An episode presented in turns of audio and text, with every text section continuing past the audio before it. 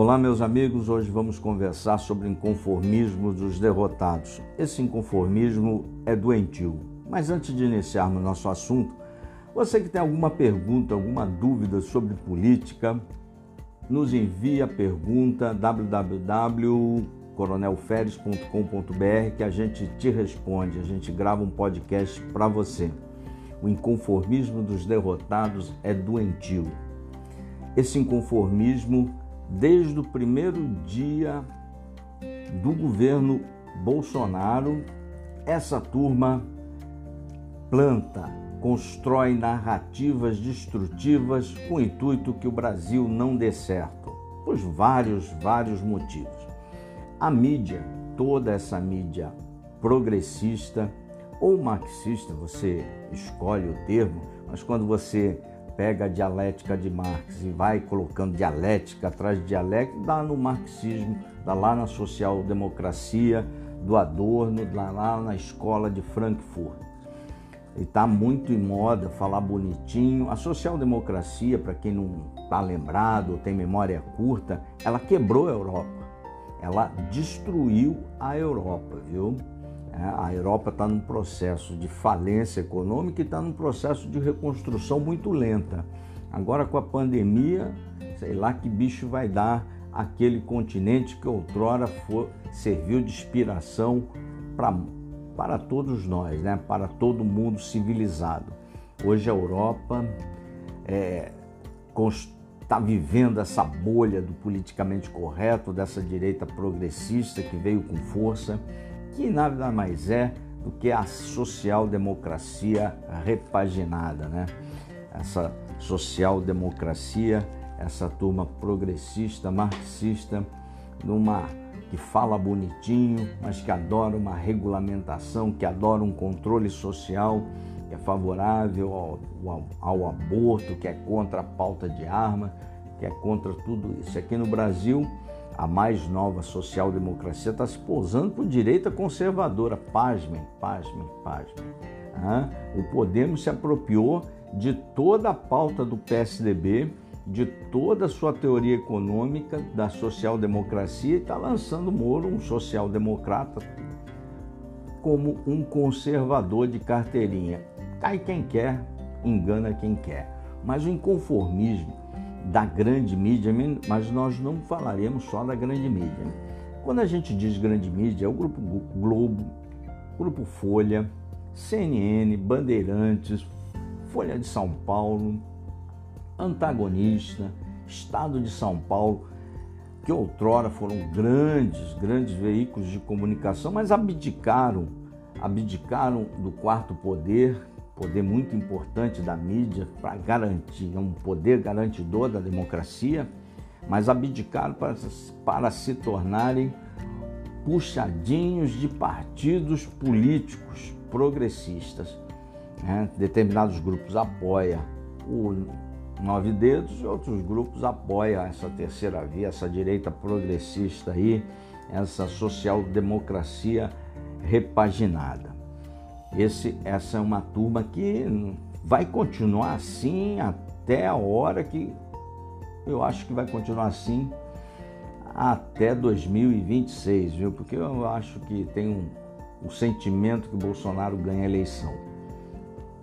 O outro grupo que trabalha por quanto pior, melhor é a esquerda tradicional, né? A esquerda, defensora das minorias, defensora dos pobres. Notem, Agora que temos 17 milhões de pessoas abaixo da linha da pobreza, a esquerda em peso, capitaneada pelo PT liderando todo esse processo, em peso voltou contra o auxílio emergencial, contra a PEC dos precatórios. Então essa defesa de pobre, ela vale enquanto o pobre estiver dependente, né? Quando alguém faz algum programa que vai dar uma ajuda que esse programa não partiu dos seus quadros de esquerda, ele trabalha para o pobre continuar no seu jejum interminável, né? Essa 17 milhões abaixo da linha de pobreza estão passando muita, mas muita necessidade, estão passando quase que fome.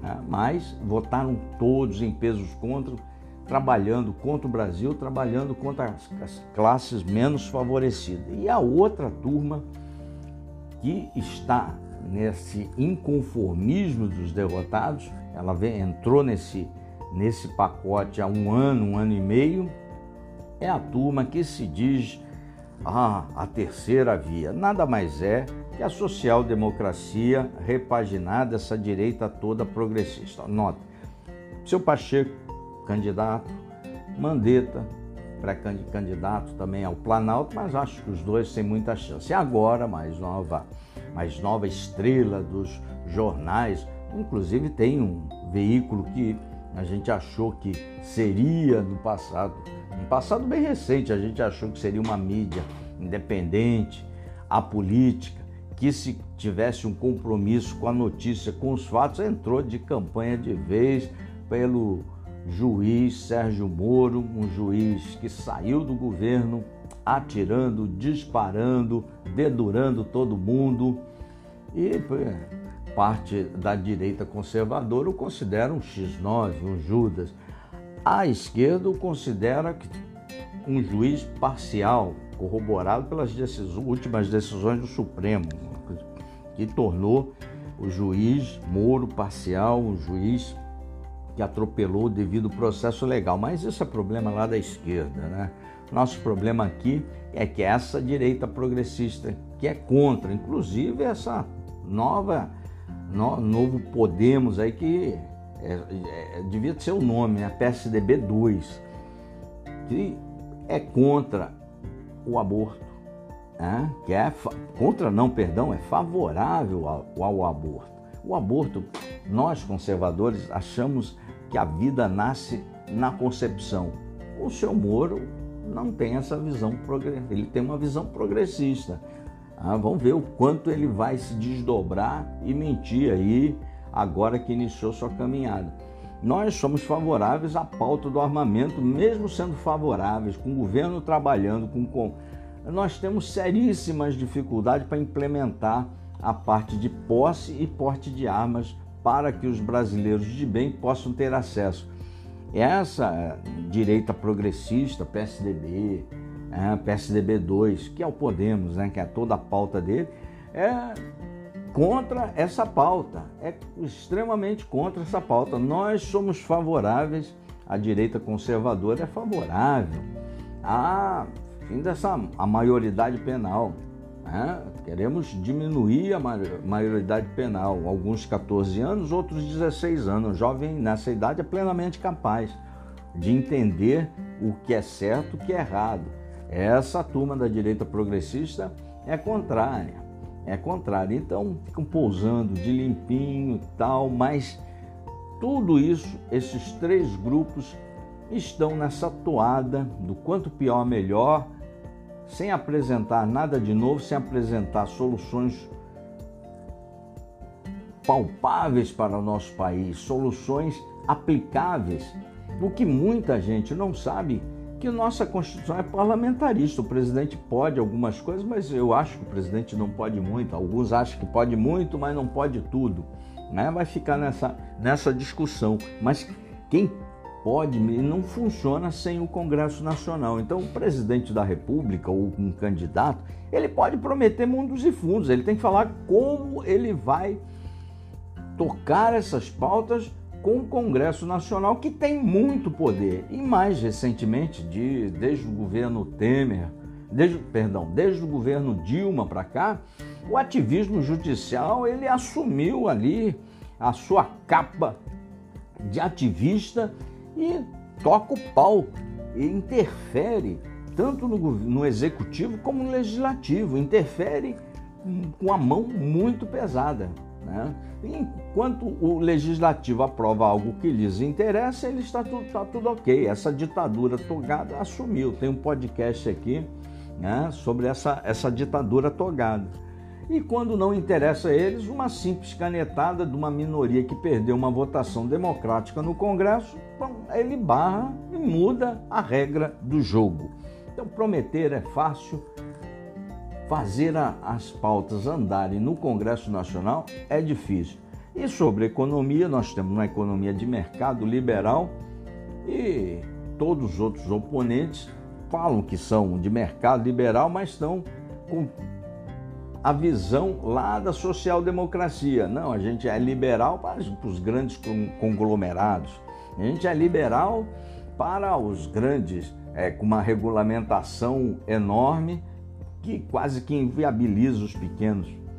Esse PSDB2 barra Podemos, por exemplo, pegou os economistas lá da social-democracia para fazerem seu plano. Então, então, não me engana que eu gosto e vamos ver para onde vai esse barco. Eu sei que o inconformismo dos derrotados, o inconformismo dos, daqueles que perderam a eleição de 2018, ele não vai parar e isso vai ser uma constante até o final da próxima eleição. Vamos ver se no final da próxima eleição eles aprendem, né? Por enquanto, estão com aquele discurso mequetrefe. Ah, temos que pacificar o país, mas quem não quer pacificar são eles. Os ataques são diários, constantes, 24 horas por dia, dos três grupos em cima do presidente do governo federal. Vamos ver até onde essa turma é capaz de ir com esse discurso Vamos ver até onde eles são capazes de prejudicarem o Brasil. Até o próximo podcast. Nos acompanhe. Nós, disponibiliz... Nós temos um compromisso com você, com a verdade. Disponibilizamos uma grade 16 horas de política para você. Acompanhe nossas redes. Estamos em todas as redes. Escolha uma que melhor lhe atenda. Um abraço, até a próxima vez.